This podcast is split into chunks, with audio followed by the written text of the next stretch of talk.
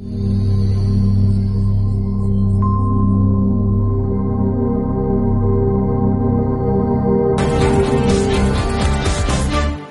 Retour sur le plateau de questions politiques, l'émission politique de France Inter, France Info, la télévision et en partenariat avec le quotidien Le Monde, toujours avec Arnaud Boutet de France Télévisions, Karine Bécard de France Inter et Arnaud Le Parmentier du Monde. Trois possibilités pour poser vos questions à Pierre Moscovici, notre invité aujourd'hui. Le standard d'Inter 01 45 24 7000 sur Twitter avec le mot-clé question Paul question au pluriel et sur le site de France Inter, franceinter.fr. Une première question de Guillaume qui nous appelle de Guadeloupe. Bonjour et bienvenue Guillaume. Oui, bonjour à, tous et merci pour vos émissions.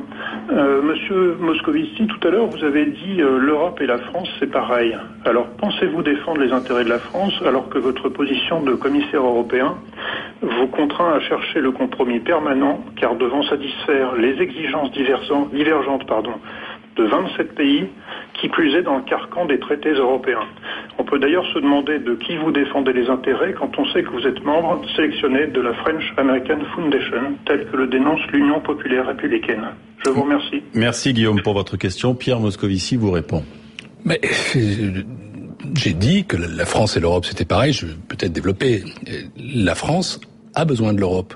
Euh, une France qui ne serait pas une France européenne, c'est une France faible, c'est une France repliée sur elle-même, c'est une France qui n'a pas de débouchés, c'est une mhm. France qui n'a pas d'influence, c'est une France qui ne serait pas une puissance dans le monde. Mais à l'inverse, l'Europe a besoin de la France, euh, car si on n'a pas d'idées françaises, si on n'a pas une, une certaine certaine conception française de ce que doit être le modèle social et culturel de l'Europe. Alors à ce moment-là, cette Europe, elle se tourne trop du côté euh, de l'ultralibéralisme. Tout à l'heure, on évoquait Madame Merkel. J'ai beaucoup de respect pour Madame Merkel, mais je ne souhaite pas qu'elle soit le leader et le seul leader de l'Europe. Je pense qu'on a besoin d'un couple franco-allemand qui soit équilibré et donc d'une France forte. Pour le reste, euh, c'est pas le cas, c'est pas équilibré en ce moment. le franco-allemand. Vous avez dit vous-même, je crois tout à l'heure, euh, que l'Allemagne était la principale puissance économique d'Europe. C'est incontestable. L'Europe, l'Allemagne a aussi un, poids politique en Europe, mais elle ne peut pas l'exercer seule. Elle ne le souhaite pas d'ailleurs. C'est un pays qui est très conscient des risques de l'hégémonisme. Elle en a vécu euh, de manière historique les mmh. dangers. Mais pour ça, il faut aussi qu'il y ait des idées françaises fortes. Et je souhaite que dans la prochaine campagne présidentielle, les candidats assument leur vision de l'Europe, qu'ils énoncent leur vision de l'Europe et qu'ils aient des propositions pour l'Europe. Euh, et, je trouve c'est vrai que le débat politique français ne parle pas assez d'Europe ou qu'il en parle mal parce qu'il laisse ce sujet à Marine Le Pen. J'ai envie que le prochain président de la République française soit un pro-européen engagé avec une vraie vision qu'il puisse non pas opposer mais combiner avec celle de Madame Merkel et avec ce que proposent les institutions. Et, vous savez, il y a beaucoup de gens qui en ce moment demandent un référendum sur l'Europe. Je trouve que c'est une absurdité, que c'est un très grand danger. On a pu voir ce que ça donnait avec le Brexit. Ça laisse tout le monde dans une situation qui ensuite est une situation de gâchis total. Mais en revanche, je souhaite que l'élection présidentielle elle-même soit un référendum sur l'Europe. Ce serait une élection gâchée, en tout cas une élection imparfaite ou partielle s'il n'y avait pas un grand débat européen avec des vrais pro-européens qui disent leurs convictions. Je les appelle donc, ceux qui sont candidats à cette fonction, à le faire. Une question d'Arnaud Boutet, je crois. Que l'Europe, la France, c'est pareil. En tout cas, la question de l'auditeur est celle-ci. Est-ce que euh, vous avez aussi, euh, on peut vous reprocher d'avoir été peu euh, sévère vis-à-vis de la France au moment, au moment de son budget? Est-ce que vous avez, en effet, en tant que Français, commissaire français, qu'est-ce que vous répondez à cette, à cette critique qui est, oui, voilà, je suis, en tant que commissaire français, euh, l'Europe n'est pas forcément euh, aussi sévère avec la France qu'elle pourrait l'être. Si, je ne me trompe pas, vous, suggérez finalement le reproche inverse, puisque lui me considère comme trop peu français, on pourrait me considérer comme trop français, ce qui d'une certaine façon est rassurant. Non, la Commission est une institution indépendante, et les jugements que je forme au nom de la Commission sont les jugements de l'institution.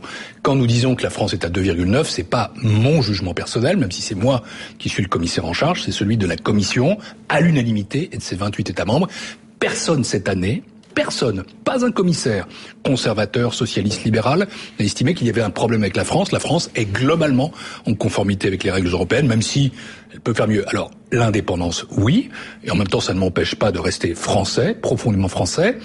Pas un français partial, mais un Français engagé. Je pense que la Commission, elle est là effectivement non pas pour réaliser des compromis, mais pour porter un intérêt général.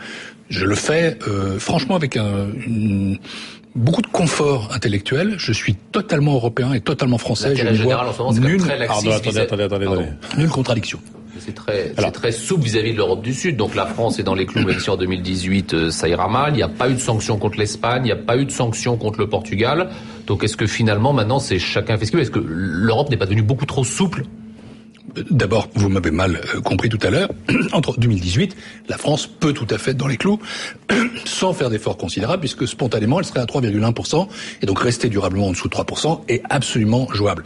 Ensuite, vous avez peut-être, vous, une conception de l'Europe euh, qui est une conception majociste, dans laquelle on doit penser que la purge, c'est bon. Ma conception de l'Europe n'est pas une conception de l'Europe comme une punition ou une contrainte. La meilleure façon de faire rejeter l'Europe, euh, c'est d'être dans l'attitude du père fouettard. c'est pas cette attitude-là que je souhaite, c'est pas celle que j'adopte. Il s'agit pas d'être laxiste, et nous l'avons jamais été, ni avec l'Espagne, ni avec l'Italie, euh, ni avec le Portugal, ni avec la France. Il s'agit simplement d'être conscient que la politique budgétaire européenne aujourd'hui, elle doit être tournée vers la croissance. Il y a finalement deux butoirs pour nous. Il y a le butoir des obligations juridiques, et je ne ferai jamais rien qui soit contraire aux règles du pacte de stabilité et de croissance, parce que c'est ma fonction. Mhm. Et il y a la volonté politique. La volonté politique, c'est d'avoir une Europe qui soit une Europe de la croissance, de la cohésion sociale, de la réduction des inégalités.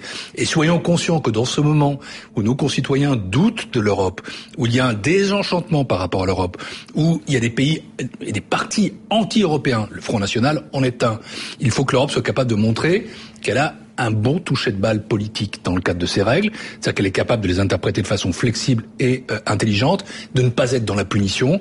Quand je vois le Portugal, et j'y étais euh, hier encore, c'est un pays qu'on a besoin de soutenir pour qu'il reprenne son élan euh, et que la population reste, que les jeunes y trouvent un avenir. Donc non, une commission punitive, ça n'est pas ma conception, mais une commission qui applique les règles avec intelligence, totalement. On repasse au standard de France Inter.